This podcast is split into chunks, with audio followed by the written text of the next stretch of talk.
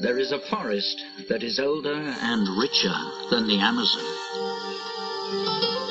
Even though it was discovered by Europeans centuries ago, it still keeps many of its secrets.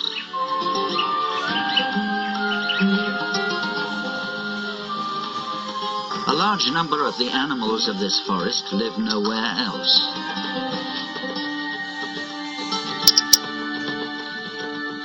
Much about their lives remains cloaked in mystery. And within the forest's green embrace lies one of the wonders of the world.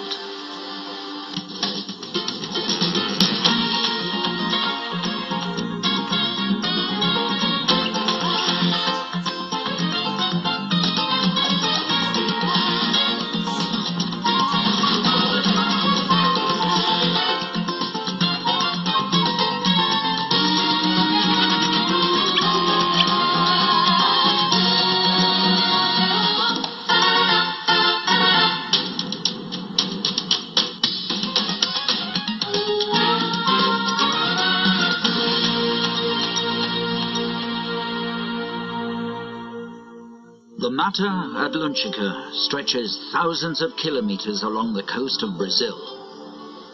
From the temperate south of the country to the tropical north.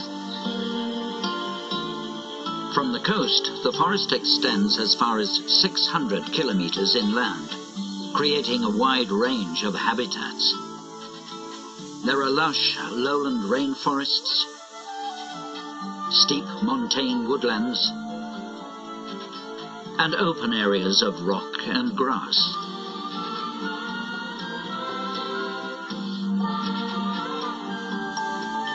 Over the last 500 years, much of the Mata Atlântica has been converted to pasture and farmland. But the remaining patches of forest still support extraordinary animals. Muriquis are found nowhere else on Earth. They can spend their whole lives in the treetops. They share the forest with a bewildering array of other animals. It's the many habitats of the Mata Atlântica that have produced a rich variety of plants that, in turn, support a wide range of animals. A kaleidoscope of butterflies.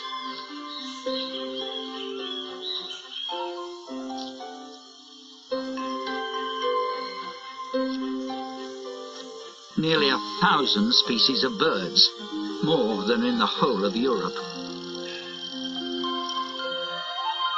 While the muriquis inhabit the canopy, other monkeys live in complex layers of branches below. Marmosets and capuchins live alongside the muriquis, each adapted to their own part of this complex and varied forest.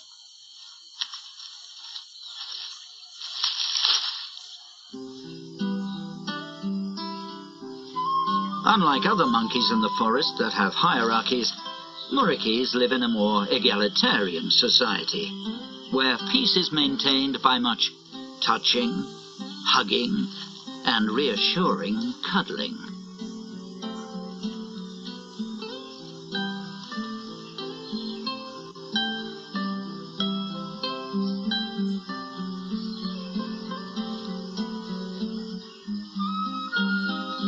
Monkeys live in groups where the males are often related, and brothers form close bonds.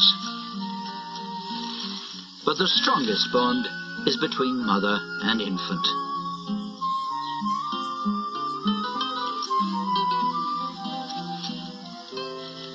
The muriquis are highly adapted for living in trees. They have long hands for grasping the branches. Their tails are prehensile, able to grip like an extra hand as they move across the treetops. The band of brothers, with their mothers and younger siblings, live in harmony in the canopy. But why Muriquis are so friendly is still somewhat of a mystery, like so much in this forest.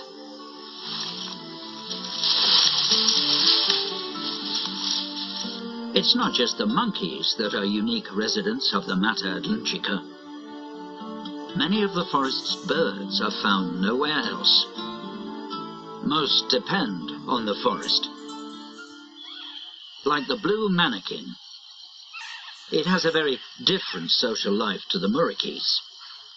The males are splendidly colourful, whilst the female is a more modest olive. But when she arrives at a particular branch, a group of males quickly assembles.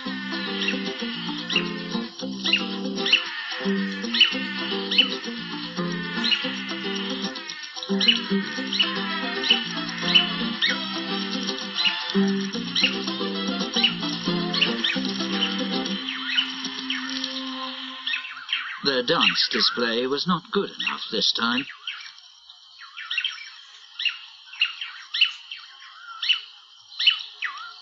It's the riches of the Mata Atlântica, in particular the easy availability of fruit, that allows the male manakins to spend so many hours each day dancing.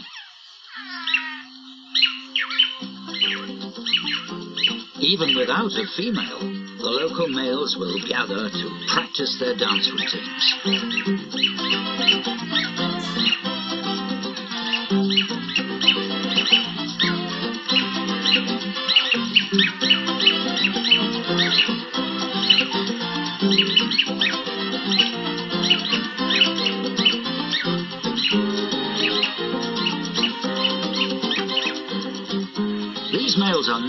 Related, and yet they work as a team. Only a coordinated effort will impress a female.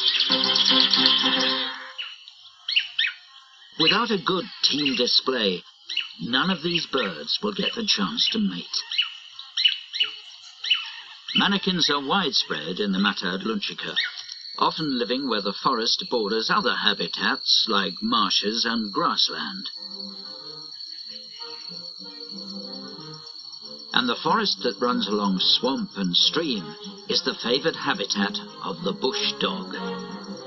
This, one of the smallest members of the dog family, is extremely rare, and very little is known about its life. What we do know is that they are highly social, like many creatures of the Mata Atlântica. In bush dog groups, there is an alpha male and female that lead the pack. They are the only ones that breed in this society. These rare wild dogs prefer to live near water, and in particular, rivers.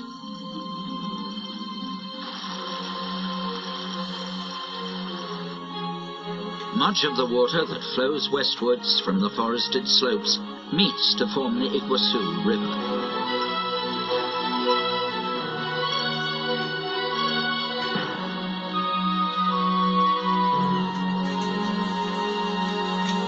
And it creates one of the greatest spectacles on earth. The Iguazu Falls.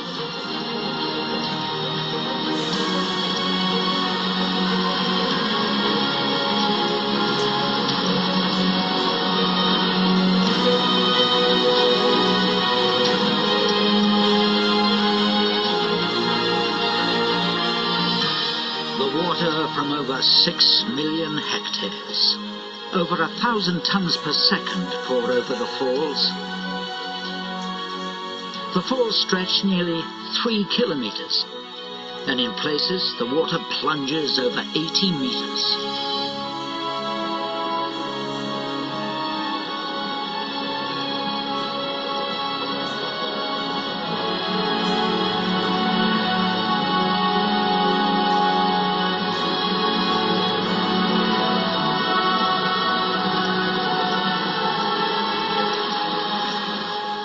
Yet this raging torrent is just another habitat in the forest. And fragile swifts have made the falls their home. Incredibly, they fly straight through the waterfall.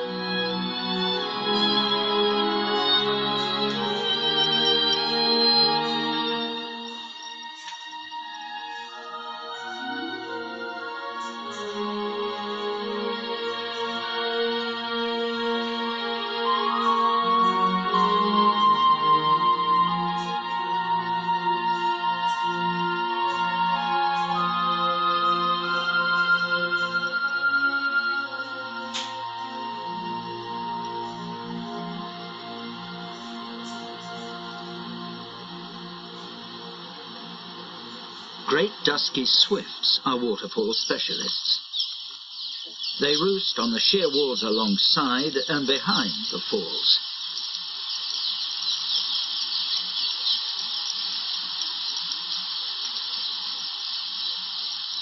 Even with kilometers of cliff, the birds still fight over prime roosting sites. They seem to be naturally aggressive.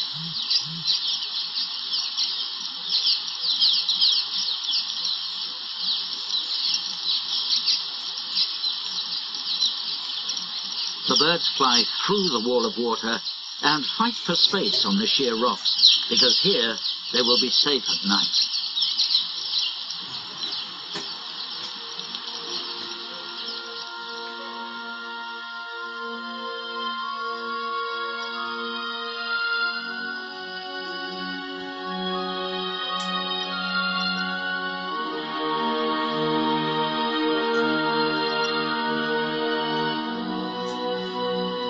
Vultures return to roost in the trees surrounding the falls.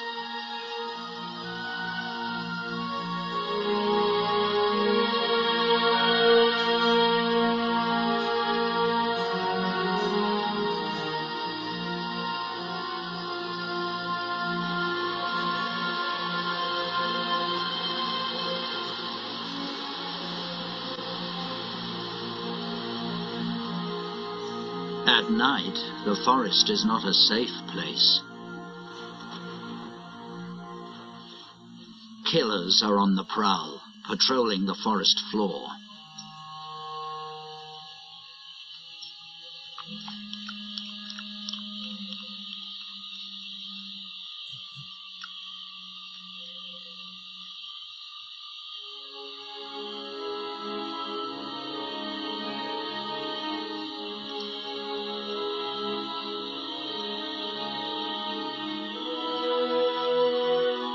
The muriquis are safe in the treetops, and the swifts can sleep soundly, sheltered by the falls.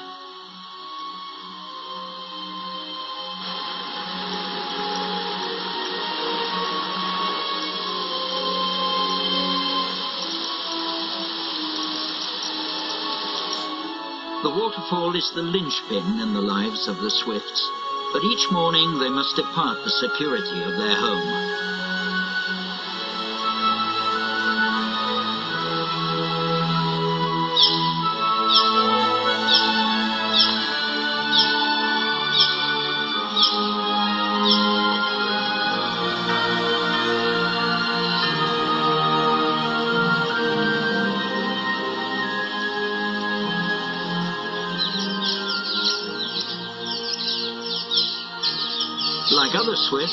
Are aerial predators, spending the day on the wing, snatching the many insects that fly out of the forest.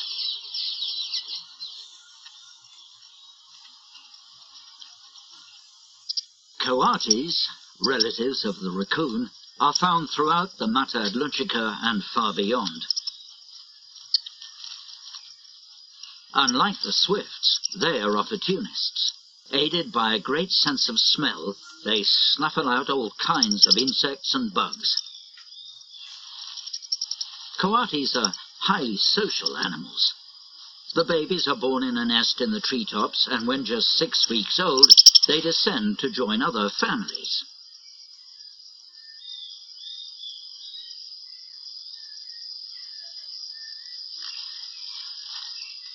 There are several mothers, and each one keeps an eye out for all the youngsters.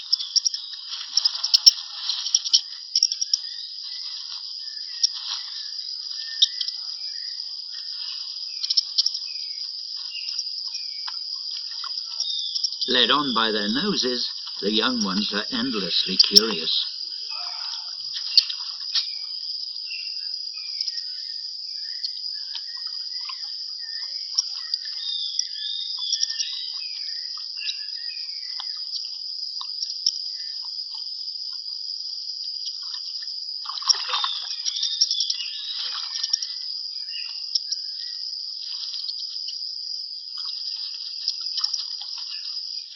this band, the adults are all females, a supportive sisterhood, where mothers will even suckle each other's babies.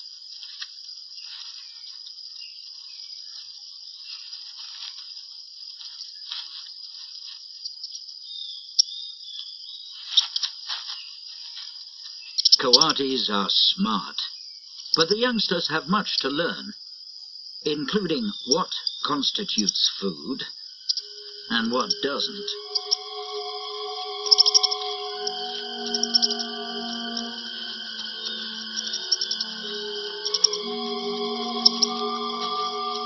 Coatis may live alongside the manakins, but in reality they inhabit different worlds.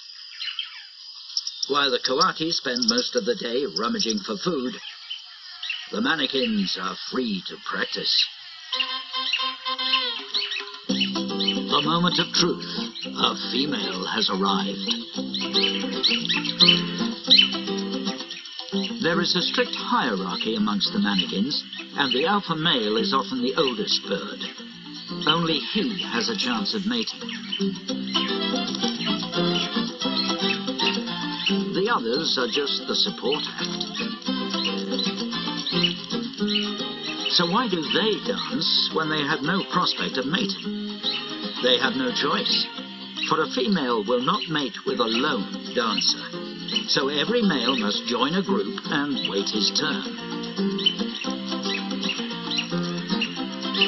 It may take as long as 10 years to become top bird. And in that time, a male will have danced for thousands upon thousands of exhausting hours. The alpha male calls an end to the display. The others bow, and he goes to the mating perch.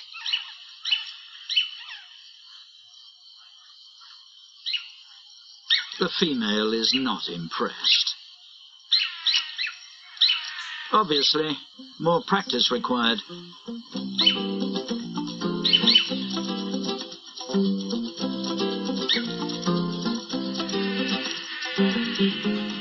The training ground.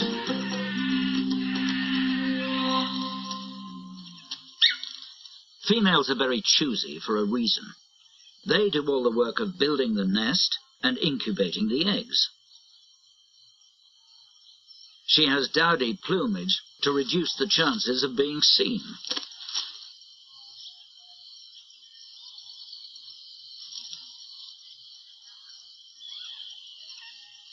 But the coatis are adept at sniffing out a meal. And eggs are as acceptable as insects to these generalists.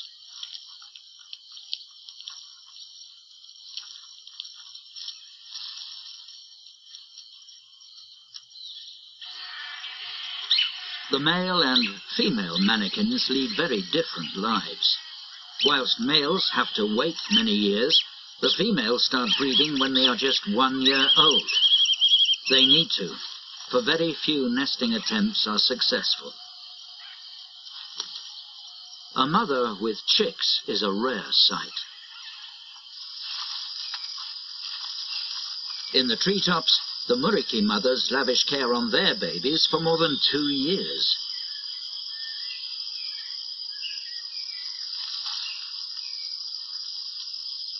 These monkeys are so specialized that they need never leave the canopy. It supplies everything they require. There are leaves and fruit.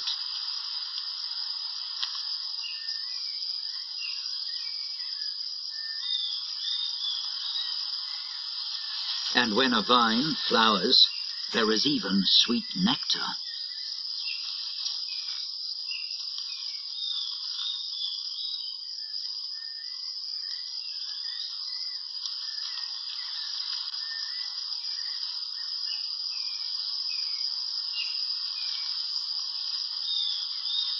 The muriquis may be gentle creatures, but not from a plant's perspective.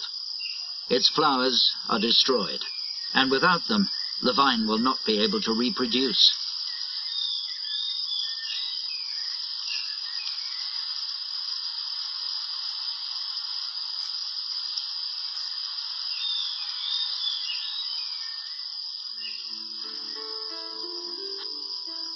The Muriqui's world is not the natural paradise it might at first seem, for their forest home has been shrinking for centuries.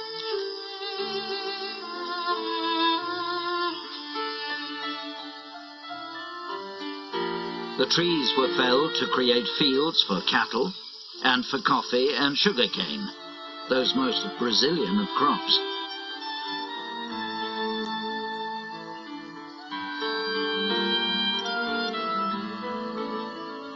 Even with the loss of trees, the Mata Atlântica forest that supports the manakins and the muriquis still contains over 20,000 different kinds of plants. And that wealth of species supports vast numbers of insects, including over 2,000 different kinds of butterflies. The iridescent morpho males will patrol forest streams, trying to drive off other males and attract a female. Mineral salts can be in short supply in tropical forests, but they are essential for growth. So, many species of butterfly gather at evaporating puddles along the rivers.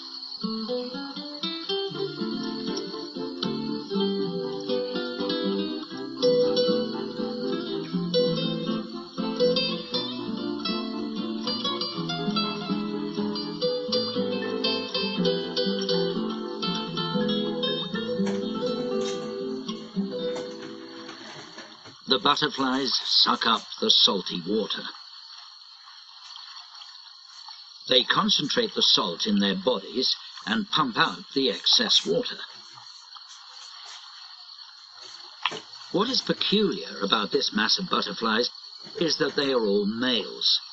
They will use the salts as a gift for the females when they mate.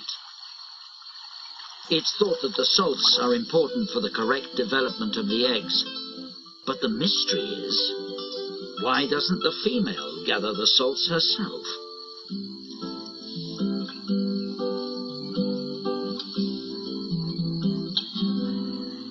The salts may be important for breeding, but most butterflies feed from flowers, like this bromeliad. This is a very ancient and successful relationship. The butterfly transfers the plant's pollen and receives nectar as a reward. But butterflies have one weakness as messengers. They are fair weather flyers. When it's cloudy or rains, they have to find somewhere to shelter.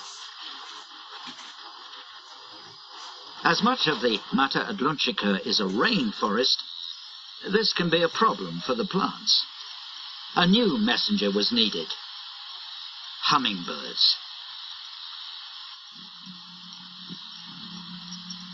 They are warm-blooded and can fly through the worst rainstorm.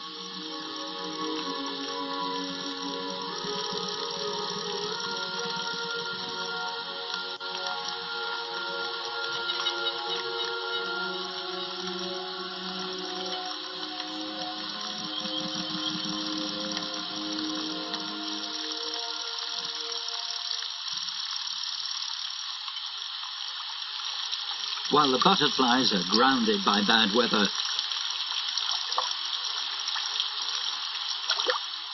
The hummingbirds get through with the pollen.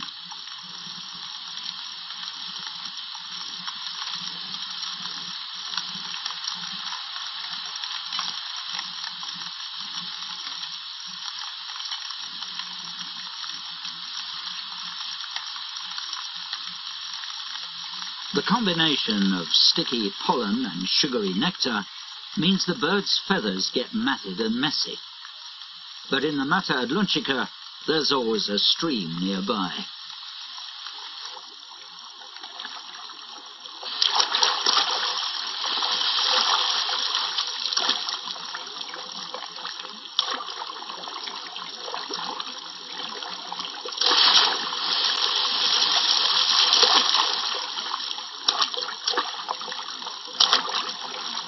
The many hummingbirds that live in the forest are undeterred by the frequent rain.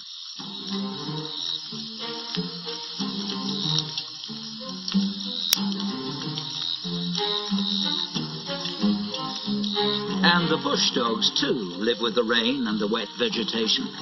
In fact, they're almost amphibious, with little webs between their toes that help them to move over the soft, wet ground.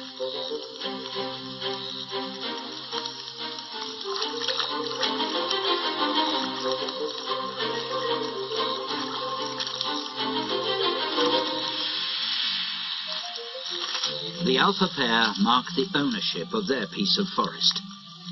The urine smells strongly of vinegar, and this has given the diminutive dogs their other name, vinegar hounds. The dogs are only as big as a terrier, but by working as a team, they can hunt animals like coatis.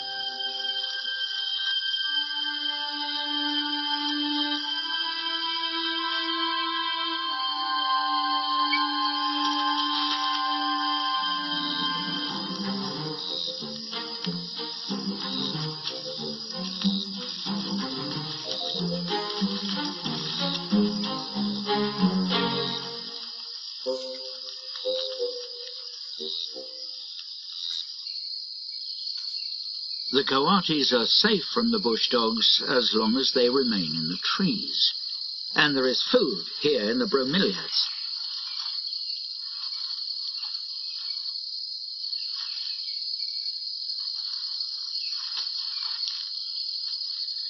Unlike the muriquis, the coatis can't leap across the tops of the trees. There's only one way out. Down, nose first.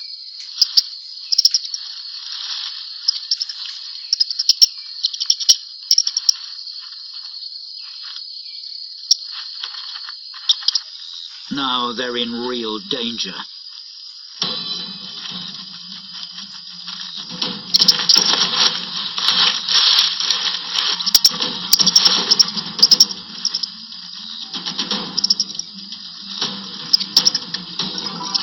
Generalist like the Coatis, the Mata Atlântica is a hugely complex place.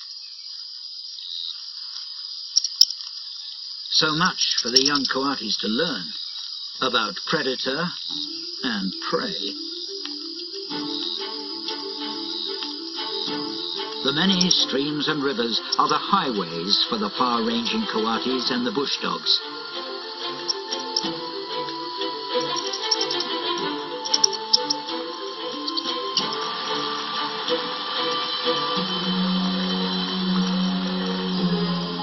For the Swifts, the mighty Iguazu is home.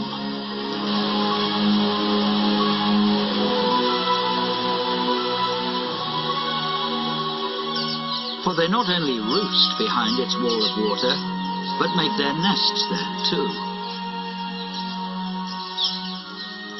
The narrow ledges are in great demand, and swifts may use the same nest year after year, which means new couples are forced to use less suitable locations.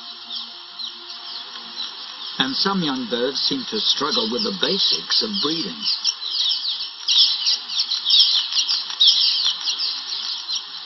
Older birds have the benefit of experience, but even a changeover can be aggressive for the swifts.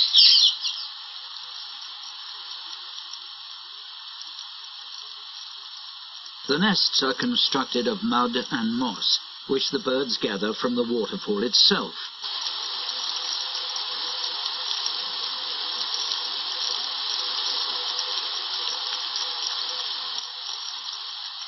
Nest building is a complicated business, and inexperienced birds can get things hopelessly wrong.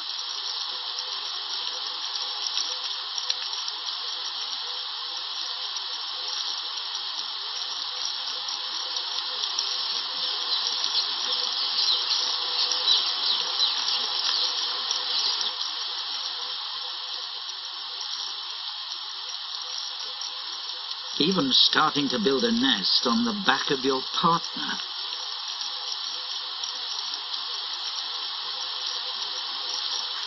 While some swifts are getting in a real mess, construction is going well elsewhere. After the dirty work of nest building, the birds take a welcome wash, courtesy of the greatest power shower in the world.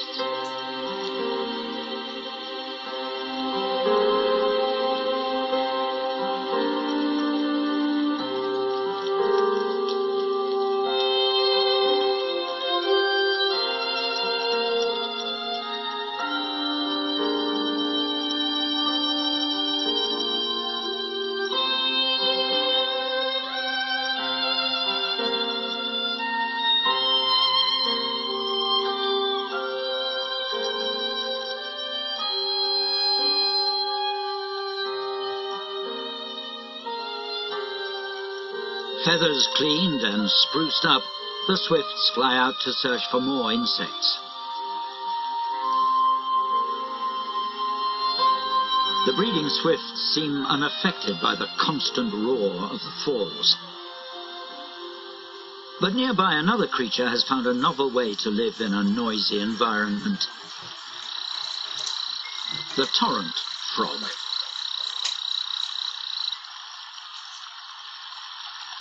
Like most frogs, he calls out to attract a mate. But when his peeps are drowned out, the male has another way of enticing a female.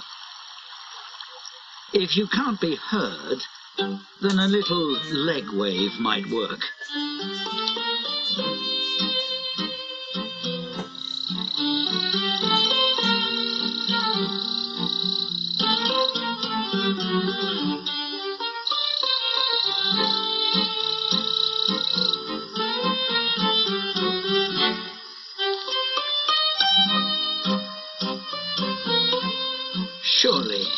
Irresistible to any female.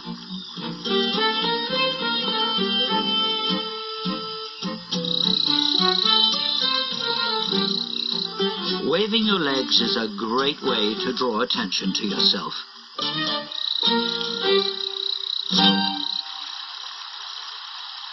But not only from frogs. The highly venomous Jararaca.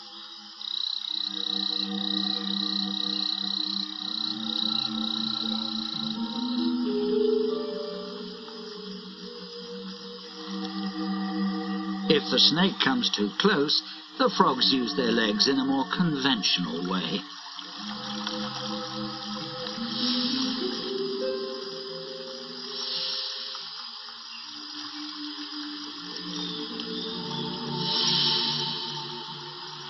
The frogs and swifts, specialized creatures that depend on the streams and cataracts, face a real threat after storms and heavy rain. The rivers fill.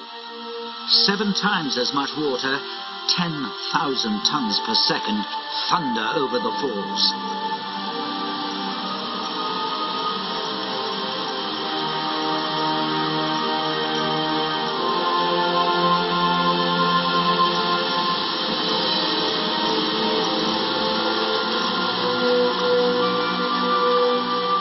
Now the location of the nest ledge becomes critical.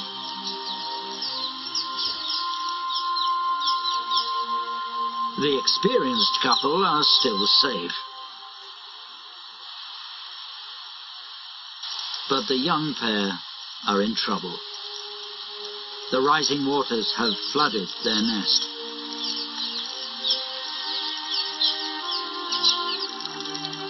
All is lost.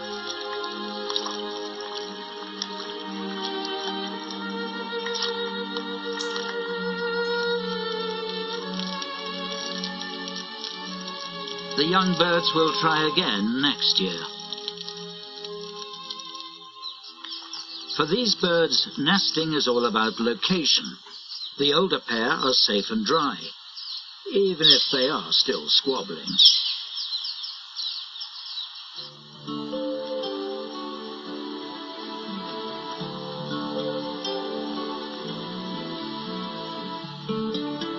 The swifts depend on the waterfall and the surrounding forest. Luckily, even when the floods recede, there will be water enough to protect these strange and specialized birds.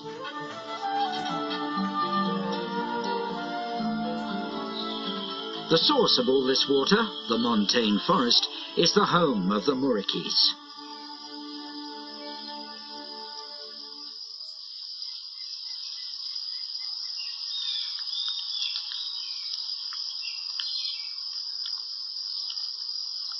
The great variety of trees, as many as 450 different species in a single hectare, means there is fruit to eat most of the year.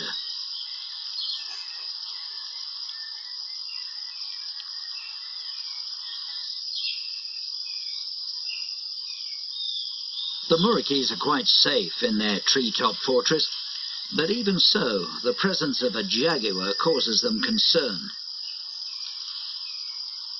Jaguars are powerful climbers, but no match for the muriquis. On the occasions when there is no fruit, the muriquis can eat the leaves of the cecropia tree, for they have no toxins, unlike many of the other plants of the forest. But they are not unprotected, for the cecropia provides accommodation in its hollow stems for hordes of fierce Azteca ants. The ants attack any reckless intruders, like this black capuchin.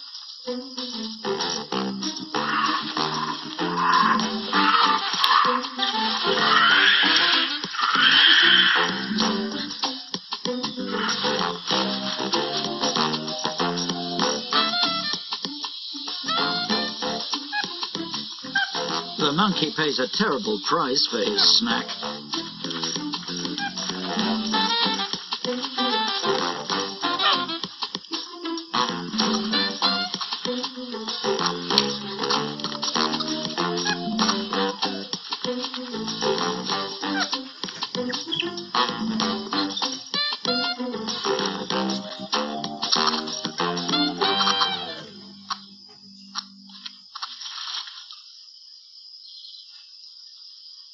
The muriquis have a different approach. They avoid the tree and its ferocious ants.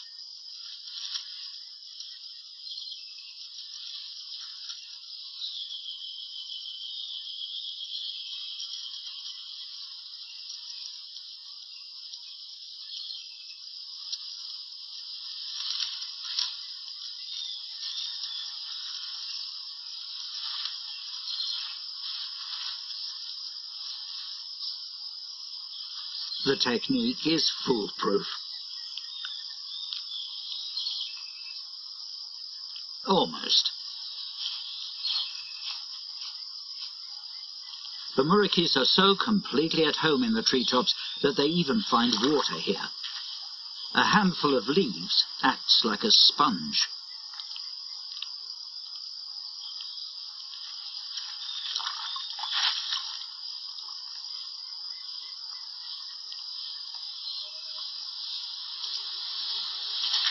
Life seems easy for adult and young alike.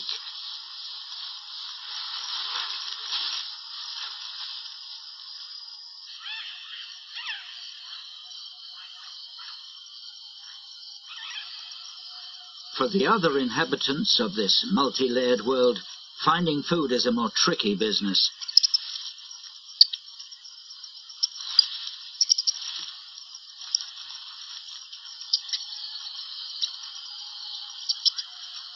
A fallen tree holds many grubs to tempt a young coati.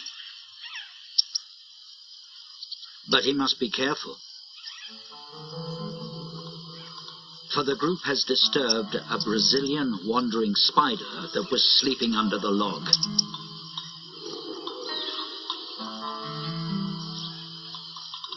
Normally nocturnal, this spider is a serious danger, for it's the most venomous in the world. Young noses must be wary.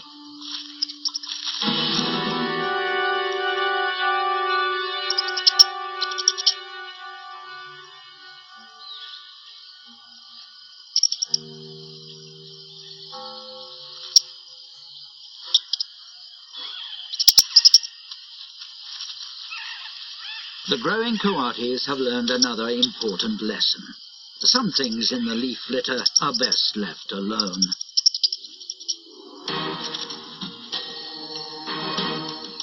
And none more so than these. Army ants. There may be as many as half a million ants in the swarm. They attack everything they encounter. These are the true top predators of the forest. Even the wandering spider is overpowered.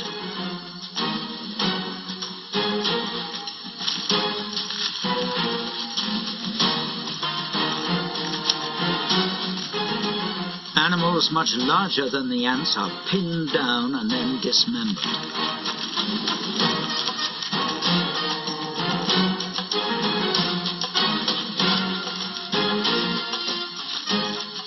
Those that manage to escape the ants are not safe.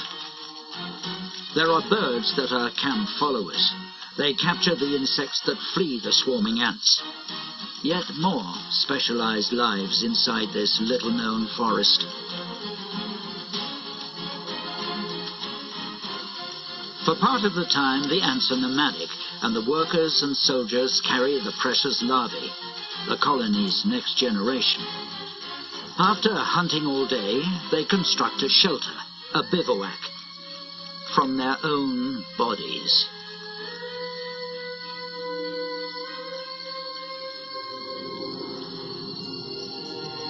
This will be their shelter for the evening. The larvae are safe inside the living walls.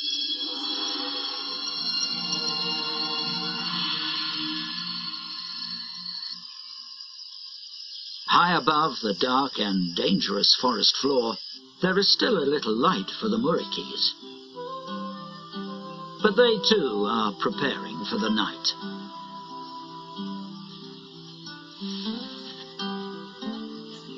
Even if a youngster still wants to play,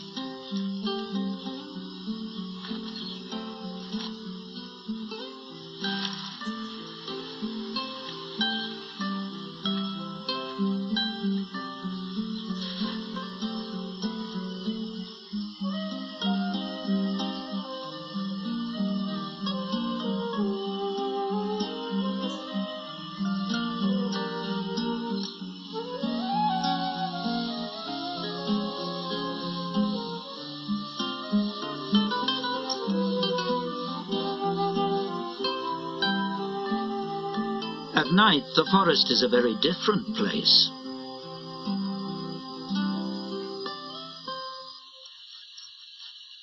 Porcupines awake and set out in search of food.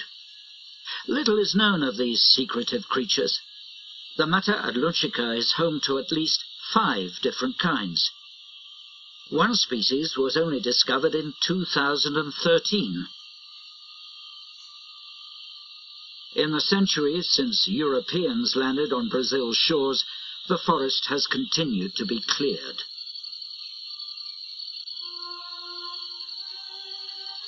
Now, some of the remaining pieces are too small to support animals like the porcupines. They may become extinct before we know anything about them or their nocturnal lives.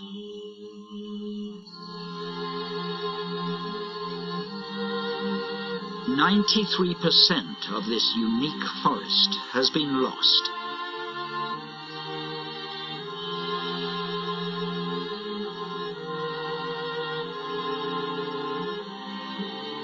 The Mata Atlântica once covered a million square kilometers. But much of the forest has been converted into grassland.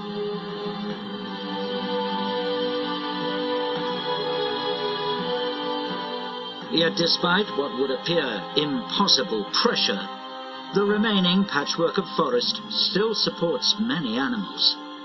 They are benefiting from a modern movement to save what remains of the Mata Atlântica.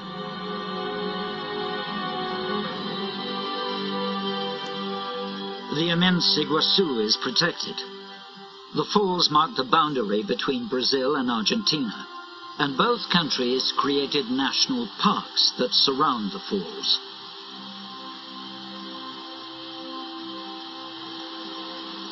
Luckily for the swifts, the parks safeguard many thousands of hectares of forest where they can still catch insects to feed their young.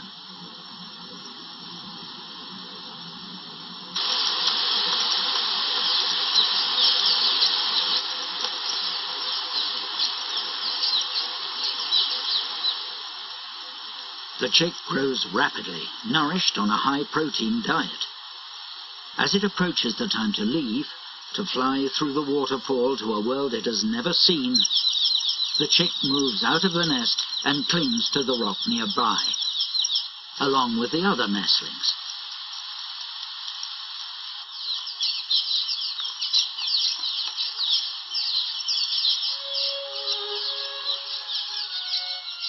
Then, triggered by some stimulus we may never know, the young birds release their grip.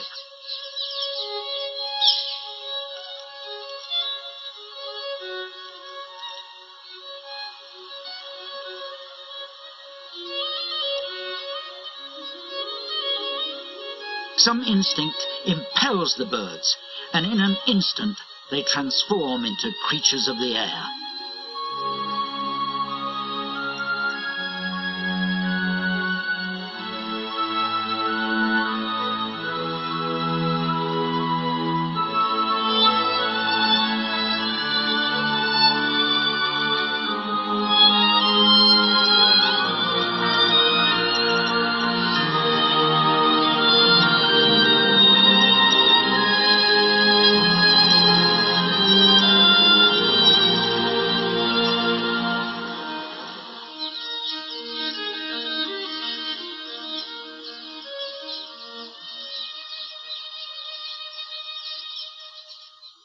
Of the greatest threats to the remaining forest is the growth of the cities.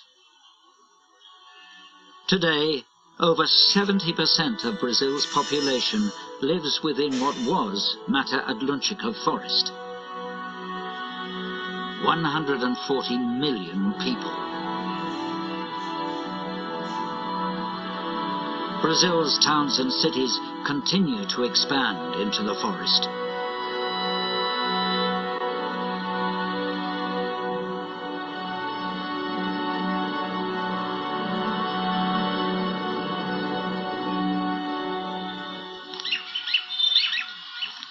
Mannequins display within earshot of the traffic. They can survive in small pockets of forest. But for a young male like this, there is an uncertain future. It will be ten years before he will have a chance to lead his own display team.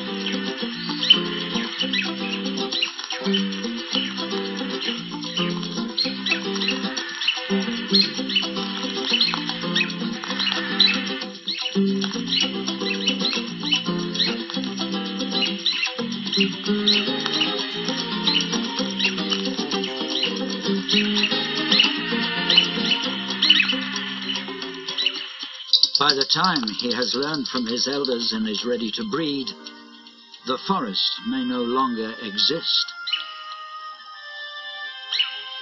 He could be dancing into oblivion. But there is hope. For there is a determination to save what remains of this rich and unique forest. Even with just 7% left, the Mata Atlântica is still one of the richest habitats on Earth.